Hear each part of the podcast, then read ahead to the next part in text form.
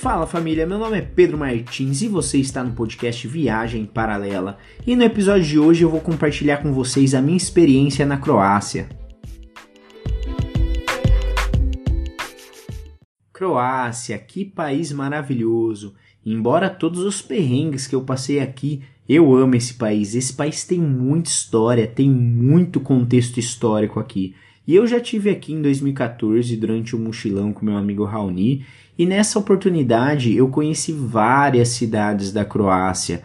E esse foi um dos motivos que a Croácia já estava ali ó, na minha lista de um país que eu quero voltar.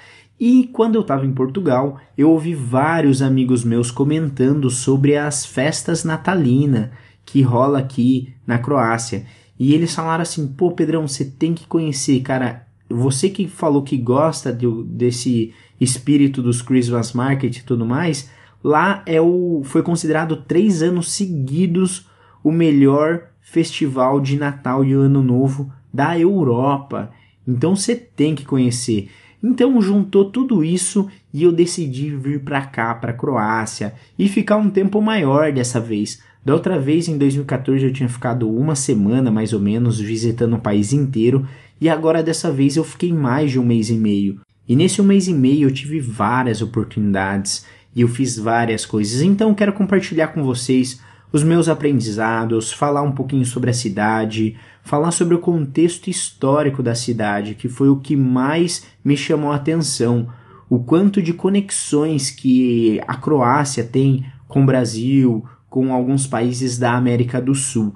Falar também sobre o Christmas Market que eu comentei com vocês, que é essas festas de Natal, que são esses mercados natalinos que tem aqui na época de Natal. Falar sobre o hostel, o voluntariado que eu vim fazer, um pouquinho do momento que eu passei aqui, qual era o momento que eu estava, compartilhar um pouco dos meus sentimentos durante esse um mês e meio e falar também sobre algumas coisas que aconteceram enquanto eu estava aqui. Nesse período agora de 2022, finalzinho de 2022 e começo de 2023, a Croácia entrou na área Schengen, na zona Schengen. Então teve várias mudanças aqui, inclusive a moeda. A moeda passou a ser euro e antes era kuna. Na época que eu vim aqui já era kuna. Eu tinha até algumas moedinhas guardadas. E mudou, mudou de kunas para euro. Então quero falar um pouquinho porque eu vivi essa mudança aqui então eu vi como que as pessoas estavam. E eu quero compartilhar também, falar um pouquinho sobre o visto. Eu já compartilhei aqui o que aconteceu comigo, que eu fiquei detido na fronteira da Eslovênia, mas eu quero falar um pouquinho mais sobre isso assim, só para esclarecer algumas dúvidas que ficaram. Zagreb é uma cidade que ela é grande, mas não é. É uma cidade assim que dá para conhecer a pé tranquilamente. Todas as vezes que eu andei por aqui, ou eu fui de transporte público, pegando o metrô e indo até o centro, ou eu fui caminhando do lugar onde eu estava até o centro, porque a maior parte das coisas que são turísticas, elas estão no centro, a não ser a montanha, uma ou outra atração turística ou parque que está um pouquinho longe do centro, mas tirando isso, ela tá tudo no centro. E eu lembro que na época que eu estava aqui, é, em 2014 foi mais gostoso de visitar, porque estava no calor, e agora já estava no inverno. Então, as temperaturas aqui de Zagreb, elas podem variar de menos 4, 5 até 28 graus. Então, ela é bem famosa pelo telhado dela, com os azulejos do telhado todo colorido. E é o cartão postal aqui da Croácia, né? E nele tem dois brasões, tem um da Croácia e um de Zagreb, se eu não me engano. E aqui é, é, bem legal também, perto dessa, dessa igreja tem um mercadinho de rua que eu lembro que eu tive aqui na primeira vez também e eu fui visitar. É muito louco quando você já passou por um lugar e você vai e revisita esse lugar. E esse mercado de rua ele é chamado de Dolak e ele está quase completando um século porque ele funciona desde 1930. É um mercado bem típico aqui de rua e que vende tipo verdura, fruta, legumes, queijo, essas coisas assim, é um mercadão popular, só que é na rua, ao invés de ser em um centro ou ser em um galpão. E é um lugar muito bom para você provar comida típica, ver os, as pessoas locais fazendo compra, é bem legal. Bem próximo desse mercadão também existe uma rua chamada Tikalsiseva, que é uma rua cheia de bares, restaurantes, cafés, tem várias mesinhas ao ar livre, cerveja artesanal, comida, e é um dos points Zagreb, tanto durante o dia assim como ao entardecer e durante a noite também. Tem vários bares e boates nessa rua, um lugar bem legal e eu aconselho também vocês a irem. Existe aqui também em Zagreb o Museu dos Relacionamentos Quebrados. É um ponto turístico bem excêntrico, diríamos assim. Eu já gravei um podcast compartilhando algumas histórias que estão nesse museu e que eu vi, que eu fui lá conferir. E eu gravei esse podcast e compartilhei algumas com vocês. Mas enfim, quem não ouviu, esse é um museu que foi criado por dois artistas que quando eles terminaram a relação, eles tiveram uma ideia assim de expor as coisas que eles não iam levar com eles num museu. Então ali tem diversas obras que simbolizam o final dos relacionamentos, tanto o final deles, do relacionamento deles, quanto de outras pessoas. Ao, ao longo do, dos anos, várias pessoas foram ali, aderiram à ideia e foram deixando coisas ali. Então é um lugar bem legal, bem excêntrico que você, se vir para Zagreb, tem que conhecer. É um lugar bem diferente. E tem outro lugar aqui bem conhecido também, que é a Fortaleza de Medvedgrad. E a fortaleza foi erguida em 1242 para proteger a capital contra invasores, contra inimigos. Só que depois disso ela ficou abandonada até o século XX. E aí foi que ela ganhou uma restauração e hoje se tornou um atrativo da cidade. Ainda tem muitos outros pontos turísticos ou coisas legais aqui, para conhecer em Zagreb, só que eu trouxe essas cinco, que, são, que foram as cinco que eu mais gostei. A Croácia é um país que ela sofreu muito com a guerra. Ela teve a sua guerra de independência entre 1991 e 1995. Então, se você imaginar, existem pessoas ainda andando pela rua que elas participaram da guerra, que elas fizeram parte da guerra, que elas vivenciaram a guerra e diz que essas guerras que houveram aqui entre 1991 e 1995 foram guerras bem cruéis, foram guerras que marcaram a população. E eu estava ouvindo num podcast esses dias, chama História em 30 Minutos, e estava contando um pouquinho sobre a, a, o que aconteceu aqui na Croácia, né? Essa, sobre essa guerra tudo mais. E ali no podcast a pessoa falou que foi uma das guerras mais violentas que teve aqui inclusive assim de maltratos e de coisas assim que aterrorizantes mesmos. Inclusive aqui em Zagreb tem um museu da tortura que é bizarro, bizarro, tem cada coisa ali que você nem imagina. Você pode ver as pessoas mais velhas assim andando na rua, que são as pessoas mais fechadas, mais sisudas assim, que vivenciaram a guerra provavelmente, e também tem a galera mais jovem, que é mais descontraída e tudo mais assim. Inclusive eu conheci um cara daqui, ele tem mais ou menos os seus 50 anos, tudo mais.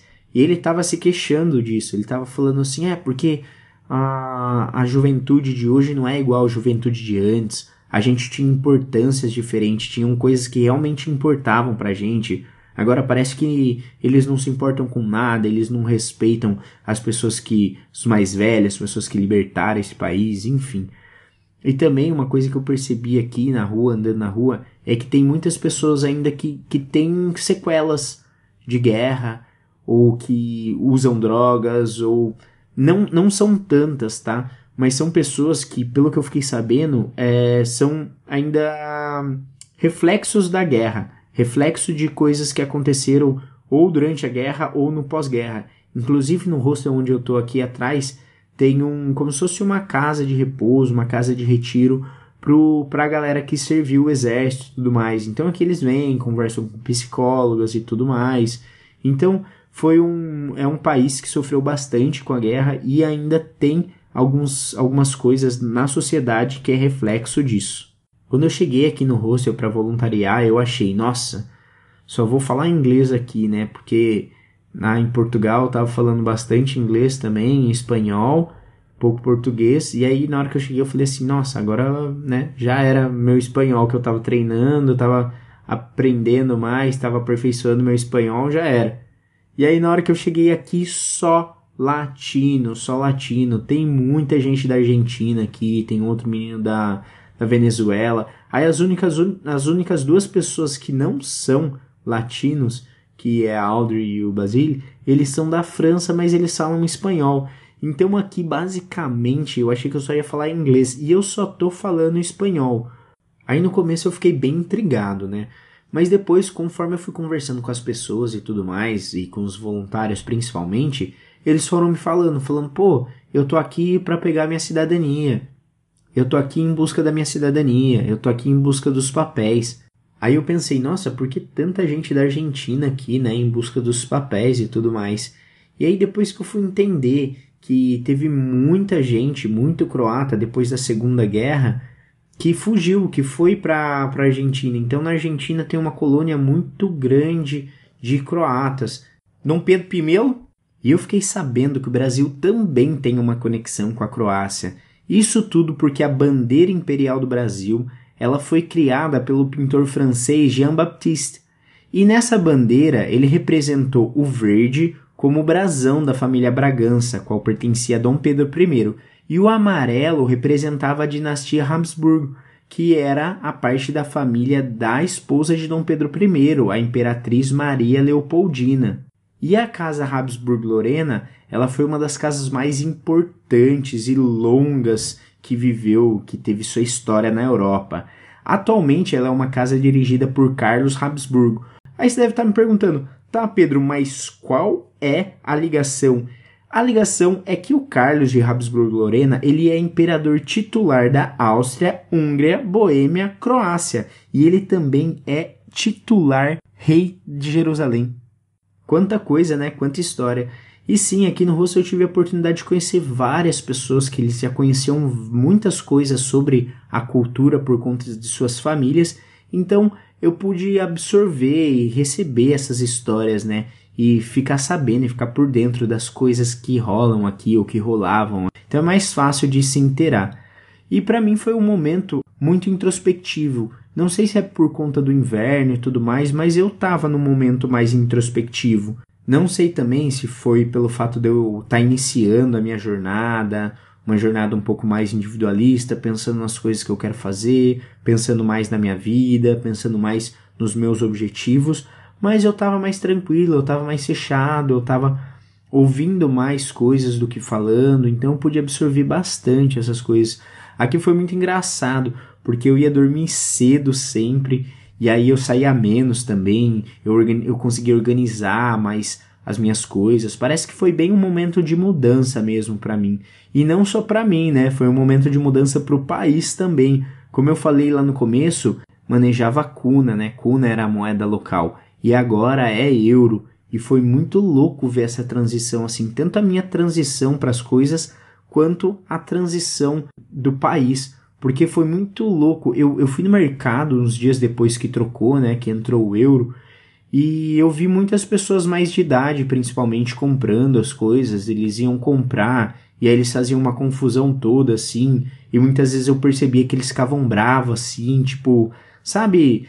Nossa, que, por que, que teve que mudar isso? Por que, que mudou? Olha aqui, agora eu tô todo atrapalhado aqui, tô me confundindo todo e tudo mais. Você vê que a mudança ela incomoda um pouco, né? A, a mudança ela traz essa. A, a gente está muito seguro, a gente está na nossa zona de conforto. E a mudança ela tira a gente da nossa zona de conforto. Então você tem que pensar mais, você tem que prestar mais atenção, você tem que se readaptar. Eu senti que o país estava passando por isso e eu conseguia ver isso no meu dia a dia, na rua e tudo mais. E eu também estava passando por isso. Então foi muito louco porque parecia que eu estava vendo de fora as coisas que eu estava passando. Não conseguia tratar de fazer um paralelo, eu conseguia fazer um paralelo entre as coisas que estavam acontecendo. Para mim foi muito legal. A minha experiência na Croácia foi uma experiência muito, muito, muito enriquecedora. Fez com que eu me despertasse para várias coisas, prestasse atenção em novas coisas, durante as minhas viagens, coisas que eu não tinha antes. Eu conheci vários viajantes experientes aqui também. E a galera tudo usava algumas outras alguns outros métodos que eu não tô acostumado, ou faziam coisa diferente. Então, eu aprendi muito, eu sou muito grato à experiência que eu tive aqui na Croácia. E como eu falei, aconteceu de eu chegar aqui ter o visto e na hora que eu fui sair, é, eu fui detido e aconteceu toda essa história mas isso só é para eu entender que as coisas não, não vão acontecer da forma que eu quero que aconteça sempre. Então, todos os aprendizados que eu tive aqui na Croácia foi muito mais do que um fato isolado. A Croácia Eu sou muito grato a essa experiência. E vamos ficando por aqui. Espero que você tenha gostado desse podcast. Espero que você tenha gostado desse episódio.